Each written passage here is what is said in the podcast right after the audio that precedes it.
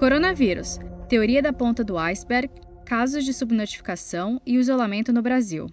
Quase todo mundo conhece a expressão ponta do iceberg. É usada quando se quer falar da parte visível de um problema que, na verdade, é muito maior do que parece. Isso porque um iceberg é um bloco de gelo gigantesco que esconde dois terços de sua massa debaixo d'água. Exatamente o que acontece com a pandemia da Covid-19. A parte visível do iceberg representa os casos notificados, as mortes e casos graves que são atendidos em hospitais. Abaixo do nível da água, os dois terços invisíveis de um problema.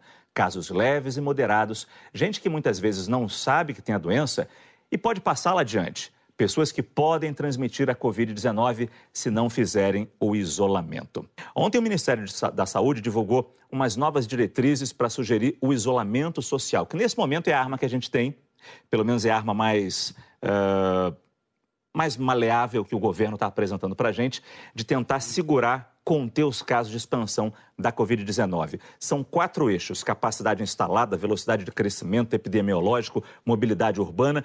Cada um desses eixos ia receber uma nota e nessas notas o governo, as prefeituras e governos estaduais dariam, fariam as medidas necessárias, desde o isolamento simples até o tal do lockdown. A minha pergunta é a seguinte: esse é o momento da gente discutir isso ainda? Dá tempo ainda de discutir se vai ser isolamento 1, isolamento 2, medidas mais restritivas, mais severas como lockdown? Dá tempo? Olha, Márcio, obrigado pela oportunidade. Muito obrigado a vocês. É, essa discussão é dinâmica e contínua, porque tudo depende da evolução da epidemia.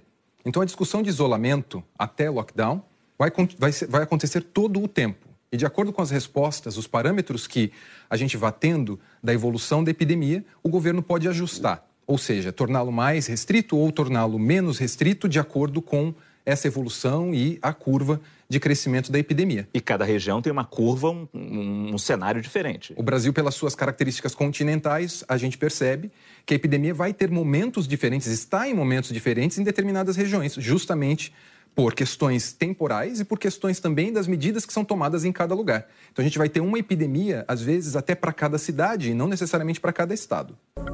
Saiba mais em g1.com.br barra coronavírus.